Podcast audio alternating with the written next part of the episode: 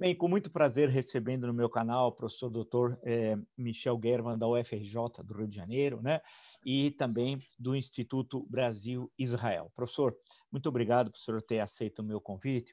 E eu fiquei muito impressionado uh, por um vídeo que eu assisti do senhor, um amigo me mandou tempos uhum. atrás, em que o senhor esclarecia certas questões que, no meio desse noticiário e desse momento tão confuso de informações, não fica claro a maior parte das pessoas que querem entender um pouquinho a política brasileira, é, o que, está acontecendo. E a questão, me parece, uma das questões centrais é a utilização pelo bolsonarismo dos símbolos judaicos, não só dele, também tem a Igreja Universal é, do Reino de Deus, que eu, em certo momento, estava bastante presente em várias é, é, situações, inclusive quando inauguraram o Templo de Salomão aqui em São Paulo. Então, o que eu coloco para o senhor, como é que se explica uh, essa questão, da, qual é a sua leitura sobre a utilização de símbolos judaicos por, por Bolsonaro? Oi, Marco Antônio Vila, muito obrigado pelo convite. É uma, é uma questão complexa, porque quando a gente olha para os símbolos judaicos, a gente imagina que Bolsonaro está acionando referências vinculadas às igrejas neopentecostais, não é? Então, assim, no, no, na superfície do debate, a gente está falando, olha, ele está acionando isso para conseguir ter votos é, é, dos neopentecostais, isso faz parte é, de uma estratégia é, é, eleitoral. Eu defendo que não, né? enfim, defendo e tenho feito pesquisas, e o que, o que está parecendo é que Bolsonaro tem uma relação profunda com o que eu chamo de Israel e de judeu imaginário. Né? Ele trabalha com a ideia de que esses símbolos representam é, é, um combate, um desafio à modernidade. Quer dizer, é, a gente sabe, né? É, é, imagino que, que você tenha, tenha. Eu me lembro que você já falou sobre isso. É, é, é o, o, bolsonarismo é um movimento né, é, é, antimoderno, regressionista, reacionário, que percebe que o passado é uma referência ideal não presente e não futuro. Bolsonaro foi eleito prometendo um novo passado, né? prometendo que o Brasil voltaria 50 anos em cinco. É? é uma coisa interessante, num país que já teve candidatos prometendo é, é, que o Brasil faria 50 anos em cinco para frente, ele promete o contrário. E esse passado, o passado ideal, é o passado onde, por exemplo, as questões como igualdade civil, as questões como democracia, as questões como é, é, é relação com Estado-nação e a construção de uma Constituição devem ser evitadas, devem ser desconstruídas, devem ser destruídas. Bolsonaro olha para o mundo a partir de uma perspectiva de um passado ideal, onde todos sabiam seus lugares, onde a gente tem uma dimensão estamental, uma dimensão fixa, uma dimensão onde ninguém desafia o lugar de ninguém, né? uma certa um certo uma melancolia de um passado que nunca houve, mas enfim, um passado acionado por ele. E aqui entra o judeu imaginário. Né? E é o judeu, e, e, e eu acho que isso aqui é fundamental entender, que é o judeu que não tem a ver com o judeu moderno. Não é? Se você pega, por exemplo, uma figura como Zygmunt Bauman, é, é, ele trabalha com a ideia de que o judeu e a modernidade são elementos que se complementam. Não é? Inclusive, Karl Marx fala sobre isso na, na, na obra dele na questão judaica, a modernidade acaba dando visibilidade ao judeu. O judeu começa a se estabelecer como um cidadão do mundo, visível, concreto, quando ele começa a ir para as cidades, quando os muros da pré-modernidade desaparecem, vão para baixo. Bolsonaro não olha para esse judeu moderno. Bolsonaro olha para outro judeu, um judeu imaginário da pré-modernidade, um judeu vinculado a perspectivas do reino de Salomão e do reino de Davi, um judeu é, é, é, que encarna no discurso bolsonarista uma espécie de barreira contra a modernidade, contra o Oriente, contra o Islã, contra a esquerda, um judeu armado até os dentes e um judeu branco, profundamente branco. Ou seja, o bolsonarismo faz, tem uma façanha espetacular constrói a ideia de judeu imaginário a partir de uma perspectiva que usa os símbolos judaicos, mas é profundamente, radicalmente, atavicamente antissemita. Isso, isso, pô, isso que eu queria justamente, é, que é uma questão que você coloca, é, me parece fundamental. Explora, por favor, isso. Como é que, é, que parece uma, é uma contradição no, nessa, nesse discurso né, a bolsonarista, nessa leitura, de, nessa visão de mundo, eu prefiro, é, essa questão do antissemitismo? Vamos trabalhar com uma questão concreta, tá? Bolsonaro na hebraica. Né? Bolsonaro, Exato. na hebraica do Rio de Janeiro, ele chega para Rio de Janeiro, bom lembrar, a primeira manifestação anti-bolsonarista, manifestação pública de bolsonarista, aconteceu na porta de Hebraica. Não é? É, é, é o que já mostra que é produzida por judeus, judeus progressistas, de esquerda, liberais, etc. E tal. Havia um outro grupo de judeus dentro da Hebraica que recebeu o Bolsonaro. Não é? Olha que interessante. O que, que Bolsonaro constrói na narrativa hebraica? Né? O discurso do Bolsonaro é muito interessante na hebraica, talvez seja simbólico demais para não ser é, é, é, analisado.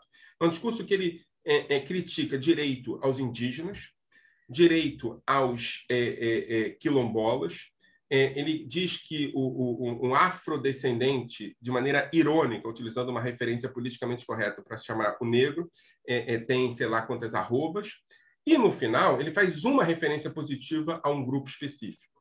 Qual é esse grupo? Os japoneses. Ele diz que os japoneses são uma raça honrada. Aqui tem uma gramática, uma gramática política do nazismo, e sem tirar nem pôr, absolutamente perfeita. Perceba, e mais a gramática positiva do que a negativa. Né? É claro que ele chama de animal, é, é, ser humano, é claro que ele ameaça um grupo específico, mas olha para a gramática positiva. O que ele faz ele pega e trabalha com duas palavras fundamentais para o nazismo, tá? E eu acho que é importante a gente chamar a criança pelo nome. É, né, fascismo, neofascismo, etc. Então, nesse caso, é a gramática é, é típica do nazismo. Ele fala sobre raça e fala sobre honra numa frase, para se referir a um grupo específico que no, no, no, Brasil, e se você quiser pegar o texto do Jeff Lesser fala sobre isso, é visto, um japonês no caso, pelos grupos racistas como branco né, a ideia do, do, do, mais branco de todos, nos, nos, anos 20, nos anos 30, no início da migração. Agora, ele fala tudo isso onde, Vila? Ele fala tudo isso na frente da bandeira de Israel. Então, assim, se você pega e, e, e tira uma foto, né, como é que você vai acusar uma figura dessa de ser nazista se ele está falando no clube de hebraica e com uma bandeira de Israel atrás?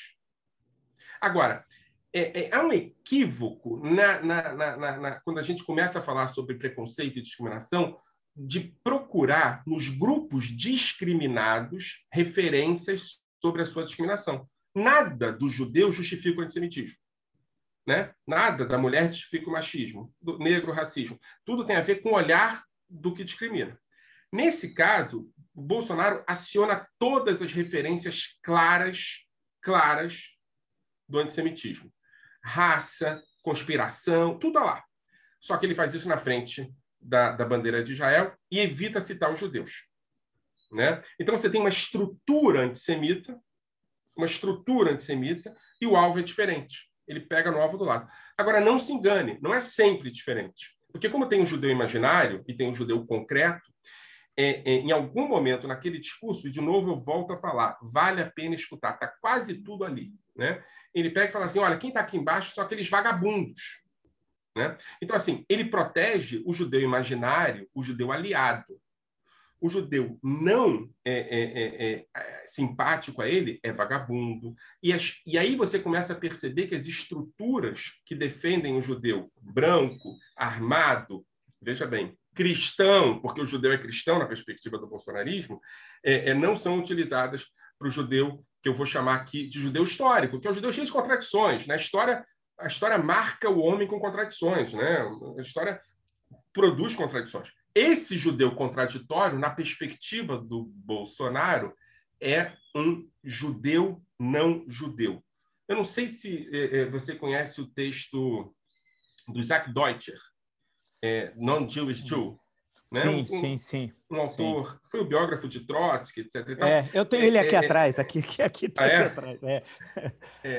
É, o, o Deutsche dizia que a modernidade criou o judeu não judeu. A ideia de que é um judeu, um judeu profundamente judeu, mas que tem relação com é, é, é, o mundo não judeu, com a modernidade, etc. E Bolsonaro recria isso, ou bolsonarismo, que Bolsonaro não recria nada, o bolsonarismo recria isso né, a partir de outra lógica. É o judeu não judeu produzido por um não judeu judeu. Veja bem, é um não judeu acionando o que ele acha que é judaísmo, né, dizendo: olha, eu sou judeu porque eu acredito numa perspectiva ideológica é, é, de judaísmo ideológico e política, e vocês são não judeus. Então, é o não judeu expropriando o direito do judeu histórico ser judeu.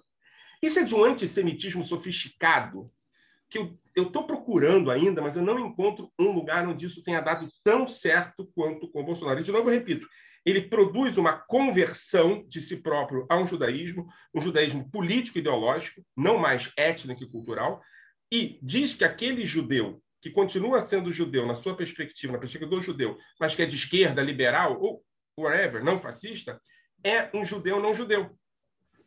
Então, é uma dialética em que você simplesmente exclui a possibilidade do judeu ser judeu, se afirmando o não judeu enquanto judeu, porque o judaísmo está na base ideológica e política, e não mais étnico e cultural. É de uma sofisticação impressionante. É, é, eu acho que é, você colocou, apontou, colocou eh, questões que são centrais. É, essa, porque é algo que eu já tinha dito, e me desculpe, é só fazer uma breve consideração, é, que eu via sempre as características, eu sempre brinco, falo até brincando, até ironizando, na verdade, que ainda bem que os, os bolsonaristas não leram os teóricos do nazifascismo, porque eles são preguiçosos, né? Porque senão nós estaríamos numa situação pior ainda, né? Eles têm uma apropriação do ouvido, do que eles vão aprendendo por ouvido, mas aquela apropriação no sentido do estudo, de ler é, os teóricos do nazismo, eu sempre falo, ah, se eles estivessem lendo Rosenberg, Hitler, Goebbels, etc., tantos outros uh, daquela conjuntura, nós estaríamos numa situação pior porque é isso que eu tinha uma intuição, isso que você construiu muito melhor uh, na exposição que você fez, dessa questão da presença desse judeu imaginário, como você fala, é, desse judeu que nunca existiu, que é um judeu cristão, né? Dessa Jerusalém, que eu vou colocar a questão de Jerusalém, que também não é Jerusalém que possa conviver as diversas religiões, não, é a, Jura, é a Jerusalém estritamente cristã, como se fosse uma terceira cruzada da vida, por exemplo, né? Ah, e coisas que o vale. Então, justamente que eu queria explorar essa questão com, com na sua exposição, o uso da, especialmente da bandeira de Israel. Porque isso as pessoas que no meu canal dialogam, escrevem, falam assim, mas como é possível você fazer essa afirmação, se referindo a mim? falei, olha, tem antissemitismo aí, tem nazismo, quando ele está com a bandeira de Israel, inclusive ela já subiu a rampa do Planalto naquelas, naqueles atos antidemocráticos do ano passado. E a bandeira tem um simbolismo muito forte. Isso, eu queria que você discutisse um pouco mais, porque nunca a bandeira de Israel teve tanto, em tantos atos políticos da história do Brasil, né? É, talvez seja a coisa mais trágica é, é, é para os judeus brasileiros em breve, em, em, em, num futuro em breve, escutar e ter que explicar para os netos o que significava uma bandeira de Israel na mão de um cara como esse no, no Planalto. Agora, veja bem, primeiro eu sou pessimista.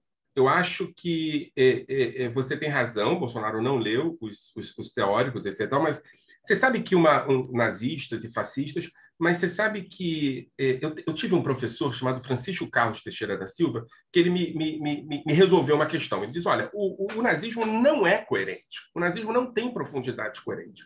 O, coerente. O, o nazismo é um sentimento moral. O nazismo é produzido a partir de um profundo ressentimento contra os bem-sucedidos, os incluídos, etc. Então, para ser nazista, você não precisa conhecer as bases do nazismo. Você precisa ser um ressentido. Um militante nazista é um ressentido. Então, não, assim, se a gente busca coerência moral, coerência, coerência política, coerência ideológica, a gente vai estar buscando o que a gente busca nas outras estruturas políticas e ideológicas, né? no socialismo, no liberalismo. O nazismo não. O nazismo é uma expressão de uma falência moral que produz a ideia de, de, de um ressentimento militante. Tenho que te dizer o seguinte, Vila, é... essa coisa do Bolsonaro me chamou a atenção numa entrevista em 2012, 2012, é, é, no CQC, inclusive com um, um, um, repórter judeu, que depois conversando com ele, o, o, o Guga Noblar, ele me falou que ele também percebeu aquilo, mas que não soube como reagir. É, é, Bolsonaro cita David Irving nessa entrevista, que é um grande negacionista do Holocausto. Mas cita mesmo, tá? Assim, né? E aí o que, o que eu costumo dizer é que, dizendo que os judeus morreram de, de, de olha só que loucura, morreram de né, é, é, doença nos campos de concentração, etc. e tal, igual se morre no SUS, né? Foi essa a conexão que ele fez é, do campo de extermínio com o SUS, dizendo que os judeus também morreram é, é, é, de doença nesses campos. Porra, o que acontece é que David Irving ele não deve ter lido porque é um cara que lê, escreve uma página, é um, é um negacionista do Holocausto que escreve um livro. Mas ele leu nas telas do WhatsApp essas questões circulando por aí. E é isso que eu acho que a gente tem que entender. Bolsonaro é influenciado pelo nazismo, mas não pela literatura nazista, pelo WhatsApp nazista. Assim, é, é, é, por isso que eu sou mais pessimista que você. Eu acho que sim, tem leitura. É claro que tem gente mais sofisticada do que ele produzindo isso que eu falei sobre o judeu imaginário, mas Bolsonaro teve acesso à literatura nazista e como a cabeça dele tem pouca é, é, é, é coisa guardada, quando ele cita essas coisas, dá para a gente perceber direitinho, dá para ver direitinho de onde é que ele tirou. Agora, sobre a bandeira de Israel. A bandeira de Israel tem uma questão aqui. Israel é um Estado moderno, um Estado contemporâneo, um Estado produzido a partir de um movimento político, que é o sionismo. Não é? é, é, é em algum momento, é, foi acionada na construção da bandeira de Israel um símbolo que é um símbolo que não é religioso, não é? que é o símbolo chamado de estrela de Davi, em hebraico Magen Davi, o escudo de Davi. Olha só que coisa interessante, escudo de Davi. É, é, essa bandeira de Israel representa o povo judeu, secular, religioso, árabes que moram em Israel. É um Estado nacional a partir de uma conexão entre símbolos nacionais e a população que se identifica com esses símbolos. Né? Isso não tem nada a ver com a bandeira de Israel com a qual Bolsonaro se identifica. A bandeira de Israel com a qual Bolsonaro se identifica é uma bandeira que representa valores de uma cristandade que não tem vínculo algum com a modernidade, muito menos com o Estado moderno. Né? É, é, é, é a bandeira de Israel representa a Maguen Davi, o escudo de Davi, representa, na perspectiva de Bolsonaro, o escudo dos cristãos contra os infiéis, sejam eles quem forem. Tá? Então, a primeira dimensão é o cristianismo. A segunda dimensão é uma estrutura da branquitude. Ser judeu para Bolsonaro é ser branco, profundamente branco. Não é casual que a bandeira de Israel disputa espaço mais em São Paulo do, do que no Rio com a bandeira da Ucrânia, e não da Ucrânia, com a bandeira do setor da extrema-direita do partido ucraniano. Não é? é por isso que ela disputa espaço, porque na perspectiva do judeu imaginário, o judeu é branco. E, na, e a gente pode falar sobre isso depois. Na perspectiva é, é, de uma certa ucranizar o Brasil, a branquitude é fundamental. Então, ela está disputando com a Ucrânia. Então, olha só, cristão, branco, armado, ao imaginário de que o judeu é um ser armado e serve ele de, de, de barreira contra é, é, o Oriente, contra o Islã, contra qualquer coisa que o valha. E, por último, há uma perspectiva fundamental e muito importante do judeu como um ultracapitalista. É como se Israel, Israel imaginário, fosse um Estado onde não tivesse garantias sociais, garantias legais, como se o judeu fosse um ultracapitalista produzido a partir dessa perspectiva, que é absolutamente antissemita. Na verdade, os quadros são antissemitas.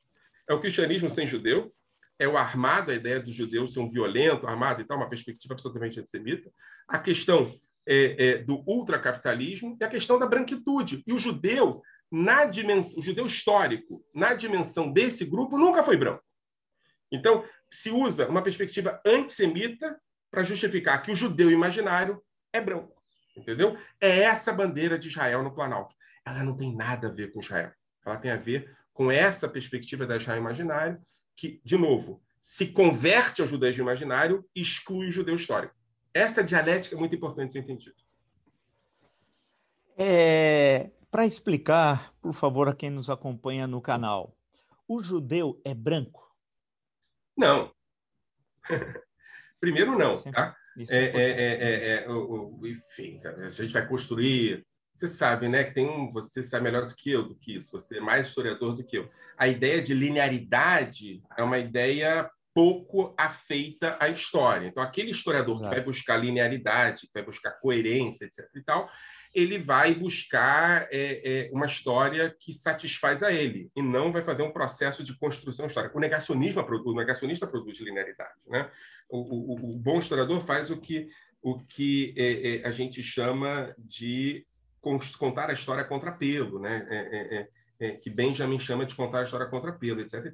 Então, assim, ó, é, histórica. Se, se, se eu brincar com linearidade histórica, não que eu acredito nisso, a origem do judeu é na, na, Palestina, né? Você não tem você não tem nenhum vínculo com a Europa a priori do judeu.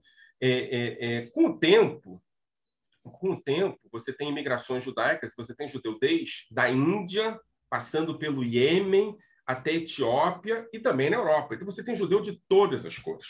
Né? Agora, a ideia de, de cor também é uma ideia construída. Né? Assim, a, a, a, a, possibilidade de você olhar para duas pessoas e reconhecê-las como branco, mas o racista não reconheceu uma delas como branco, porque cor é uma produção cultural. E o que acontece com o judeu é que o judeu se inclui na Europa, passa a ter direitos, e aí o não-judeu antissemita, o não-judeu racista, diz: esse judeu parece alemão, fala como alemão, pensa como alemão, mas não é alemão porque ele não é branco o suficiente para ser alemão. Inclusive, vem daí a expressão antissemitismo, porque se constrói a ideia de que esse judeu vem de fora. Né? Semita vem de uma corrente de línguas que fica ali do chifre da África até é, é, é, a Palestina, o Levante, Arábia, enfim, esses, as línguas semitas. Então, o antissemita, Carr fala sobre isso no século XIX, diz assim, ó, esse cara, na verdade, não é europeu, é semita. E é por isso que eu sou antissemita, porque eu sou contra esse cara que finge que é europeu. Ou seja, respondendo a sua pergunta de maneira simples, judeu não é branco, mas mesmo quando é branco, não é visto como branco no século XX. Não, perfeito. É, não, eu pergunto essas questões que podem parecer até é, óbvio lulante, mas como isso é usado muito no discurso político aqui, né?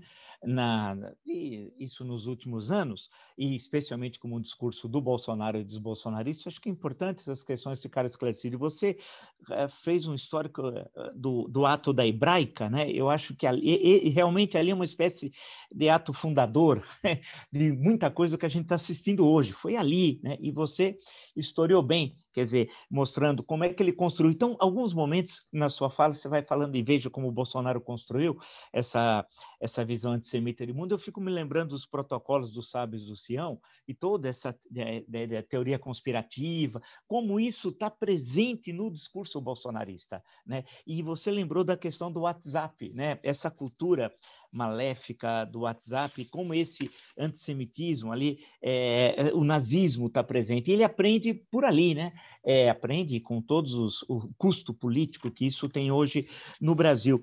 E justamente sobre isso, olhando, é aquela história, como dizia lá nos, em 1968, amanhã vai ser outro dia, né? Na música. É, alguns acham que, eu, né, que a história é o ponto final agora. Eu falo, olha, eu sempre brinco, eu falo, imagina você estar tá em junho, em Paris, 1940, o exército uhum. alemão tomando a cidade. Pô, acabou o mundo, né? Portugal salazarista, é, Espanha franquista, Itália nazista, a França de Vichy, a França ocupada, a Alemanha, o Polônia, é, é, aquele horror, né? Quatro anos depois foi libertada Paris, tal. Então, eu acho que nós vamos virar essa página. Isso vai ter um custo, bem, de vidas, nem precisa dizer, mas um custo político muito grande. Eu sempre fico pensando né, na questão do aprendizado político, como que nós podemos dar um salto, né, é, de cultura política, que é um grande problema que nós temos. E sobre essa questão, o que é que vai ficar, né? Porque fica colado a imagem da existência do Estado de Israel, da cidade de Jerusalém, dos símbolos judaicos, da bandeira de Israel, do Estado de Israel, a figura do Bolsonaro. Como é, vai ser essa construção, porque acho que é um trabalho que também você faz, né, na sua leitura, de dissociar uma coisa de outra, porque não tem relação entre uma coisa e outra. Olha, você tem toda a razão de se preocupar. É, tem um autor, um poeta, talvez o maior poeta israelense, chamado Yehuda Amichai. Né? Yehuda Amichai dizia que o grande perigo de Jerusalém é quando Jerusalém começa a acreditar que ela é santa. Né? Porque Jerusalém, ele trata isso num poema maravilhoso chamado Turistas, né? Jerusalém é uma cidade onde mais santo é o cara voltando da feira com, com, com, com é, é, fruta para sua família do que o arco de Tito, né? E, e, quem mora em Jerusalém sabe disso, que o arco de Tito é menos importante do que o cara é, é, é, voltando da feira. E aí ele diz: olha, mas tem momentos em que Jerusalém vira santa. E quando Jerusalém vira santa e acha que é santa, ela se destrói, porque a santidade é mais importante que qualquer outra coisa. Eu acho que um dos elementos fundamentais dessa extrema-direita, no Brasil e fora do Brasil, porque o que acontece de diferente no Brasil é que no Brasil ela conseguiu convencer setores da população judaica do Brasil disso. Isso é que é o trágico. Né?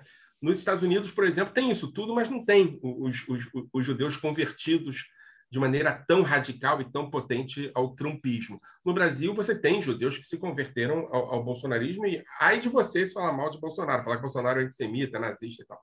O, o, o, trágico do bolsonarismo é que o bolsonarismo santificou Jerusalém, mas santificou Jerusalém a partir dos vínculos que ele tem com a santidade e que ele tem com Jerusalém. Né? Então, assim, Jerusalém deixa de ser uma cidade. Jerusalém passa a ser um lugar de peregrinação, um lugar de, de, de, de, de é, é, reza, um lugar de culto. E o pior de tudo, um lugar de guerra santa. Tá? Essa Jerusalém não é a Jerusalém judaica. A Jerusalém judaica é onde eu vivi, onde eu tenho amigos, onde eu vou tomar café, onde eu leio livros. Essa é a Jerusalém judaica. A Jerusalém do Bolsonaro, a Jerusalém dessa extrema-direita, é uma Jerusalém onde não se vive, onde se mata e se morre. Tá? Agora, é, é, é, é o, que, o que o Bolsonaro fez, o bolsonarismo fez, foi vincular, colar de maneira muito radical, muito pungente, muito potente, a bandeira de Israel ao bolsonarismo, os judeus ao bolsonarismo. Ele fez isso, né? A coisa da hebraica é fundamental, tá? É, assim, ele ter ido no museu do Yad Vashem, Museu do Holocausto em Israel, e depois ter ido a, a, a, a hebraica, ele produziu uma, uma higienização do bolsonarismo, de antissemita ele não pode ser acusado, que conseguiu dar sobrevivência política a ele. Isso é antissemitismo, antissemitismo que às vezes parece filosemitismo, mas é antissemitismo, mas isso pode produzir um outro antissemitismo por exemplo, o antissemitismo da esquerda. Né? Porque a partir do momento que o bolsonarismo vai ser superado, ele está sendo superado, a esquerda pode correr na armadilha, cair na armadilha de produzir o imaginário sobre o judeu, que é o mesmo do bolsonarismo. Porque olha só, se o Bolsonaro diz que judeu é branco, ultraliberal, armado e cristão, você tem setores na esquerda que dizem exatamente a mesma coisa. Setores antissemitas da esquerda, que dizem que o, o, judeu é branco, armado, cristão e ultraliberal. Só que para o bolsonarismo isso é positivo. Para a esquerda isso é negativo. Então, assim, Bolsonaro cria o antissemitismo imaginário, em cima do judeu imaginário, pega o judeu imaginário e diz o resto não é meu. E a esquerda diz todo judeu é isso que o Bolsonaro fala. Né, essa esquerda antissemita. Então, a gente está no risco, se eu, né, enfim, puder falar sobre o, o pós-Bolsonaro, a esquerda tem que começar a entender que o judeu não é aquilo que Bolsonaro diz sobre judeu. E que o judeu tem que produzir um divórcio público com o bolsonarismo, né? como alguns judeus têm feito. Né? Eu tenho feito isso o tempo todo. Né? É, e eu sou judeu. Eu não sou um judeu não judeu, eu sou um judeu judeu, sou, sou, muito próximo do judaísmo. E assim, isso tem que ser feito, porque a gente corre um risco muito grande de, sem o bolsonarismo, o que o bolsonarismo produziu continua vivo. Né? Você falou sobre conspiração. E aqui eu concordo é, é, muito com alguns teóricos do antissemitismo, né, que discutem antissemitismo. Não dá para entender antissemitismo sem entender conspiração. Assim, você sabe que não era, não era, não era só com judeu, né? era com jesuítas, depois com os maçons, depois com os judeus. Mas sempre a referência de conspiração. Né? Onde tem conspiração, vai ter antissemitismo e o bolsonarismo se produz a partir de teorias da conspiração, a partir de perspectivas conspirativas da história. E não, e, e, o, o que me preocupa é que o Brasil elegeu uma figura baseada em perspectivas conspirativas. A pergunta que eu faço no pós-Bolsonaro é se isso vai se descolar do bolsonarismo continuar vivo ou não. Porque veja bem, algumas instituições assumiram isso. O exército brasileiro, positivista, científico, etc. e tal, assumiu a dimensão conspirativa, por exemplo, da, do, dos remédios milagrosos. Isso é muito sério, porque amanhã dizer que quem é, é, cria doença no país são os imigrantes ou os judeus é assim. Então, eu acho que o trabalho tem que ser feito agora no sentido de desbolsonarizar tal qual o pós-Segunda Guerra Mundial foi feito na Alemanha com a desnazificação é preciso colocar na mesa que essas questões, que assim, a minha tia, o meu vizinho, votaram numa figura que produz a dimensão conspirativa da história e que isso amanhã, ontem foi contra os comunistas, né? Bolsonaro falou, por exemplo, que os, os, os vermelhinhos tinham que ir para a ponta da, da, da, pedra. E foi eleito. Né? Falou, por exemplo, que a minoria tinha que se adaptar ou desaparecer. E foi eleito. Por que, que não vai dizer sobre isso dos judeus, ou dos maçons, ou dos jesuítas, e que outra pessoa mais sofisticada do que Bolsonaro não vai fazer isso? Ou seja, a gente tem uma, um, aprendizado com o bolsonarismo, saber como é que a gente entrou nesse buraco e como sair dele. Exato. Bem, eu agradeço muito mesmo a, a conversa com o professor Michel German, da UFRJ, do Instituto Brasil-Israel. Questões importantíssimas aí foram colocadas, e, a, e a proposta do canal é justamente essa, de qualificar a reflexão sobre o Brasil né? é no campo democrático. É por isso que é um canal plural, é democrático, republicano, e, e essa questão de, de, de, entender um pouco as questões, sair um pouco do, do que dizia um filósofo italiano, da, do senso comum, que é a filosofia das massas, né?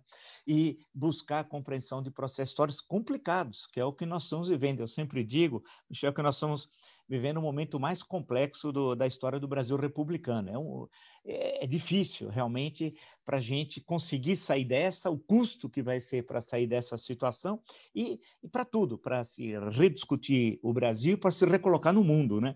E essa questão da, dos símbolos judaicos, judaicos de Israel, da questão do antissemitismo, das fascistas, de um país que não tem uma boa tradição sobre essa questão, vale lembrar a época Vargas, tem até o livro da Tuti Carneiro, né, sobre o antissemitismo na era Vargas, as dificuldades que foram para os imigrantes judeus se dirigirem ao Brasil, tinha problemas sérios no Itamaraty, em alguns consulados, recomendações para criar obstáculos de todos os tipos, tal. Então, é, mas é como, a, eu não sei se eu estou correto, como a presença judaica em, em, números absolutos no Brasil é relativamente pequena comparado com a da Argentina, por exemplo, em que é uma presença muito mais significativa, essas questões que você destaca, que são importantes, não estavam presentes e elas afloraram no sentido aí ideológico, né, com o bolsonarismo. E é, e é o desafio que você mesmo destacou, o que vai ser daqui para frente quando nós virarmos e vamos passar virar essa página da história, né? É, eu, eu, agradeço muito, muito mesmo. Acho que você colocou. Se você me permite, Vila, claro, eu, claro, eu, claro. Só, só queria fazer um, um, pensamento junto com você. Você está falando Sim. coisas muito importantes. Hum. Eu acho que a comunidade judaica deu uma, uma contribuição muito grande ao estudo do Holocausto, né? É, a gente, afinal de contas, tem programas, projetos sobre o estudo do Holocausto que são muito importantes. Agora, a gente tem um, um governo onde referências ao nazismo são tratadas dia sim, dia não. A gente tem agora um, um, um assessor de relações internacionais que está sendo acusado, foi aceita ontem a, a acusação de, de, de é, é, supremacista branco. A gente tem frases ditas pelos nazistas sendo colocadas, a gente tem referências claramente nazistas na gramática bolsonarista. Eu acho que o exercício que a gente tem que fazer, aqui eu me refiro a judeus e não judeus no Brasil, é investir também no estudo sobre o nazismo. Porque o nazismo não é diferente do Holocausto. O nazismo produziu o Holocausto mas tem momentos distintos no nazismo que não somente o estudo do Holocausto pode nos ajudar. Quando a gente fala sobre Auschwitz, a gente fala sobre o espetáculo da morte e do assassinato.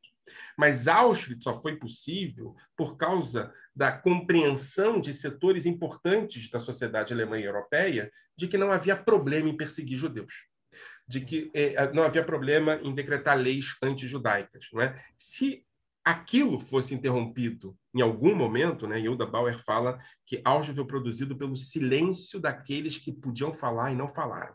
Né? Se aquilo fosse interrompido naquele momento, a gente não teria Auschwitz.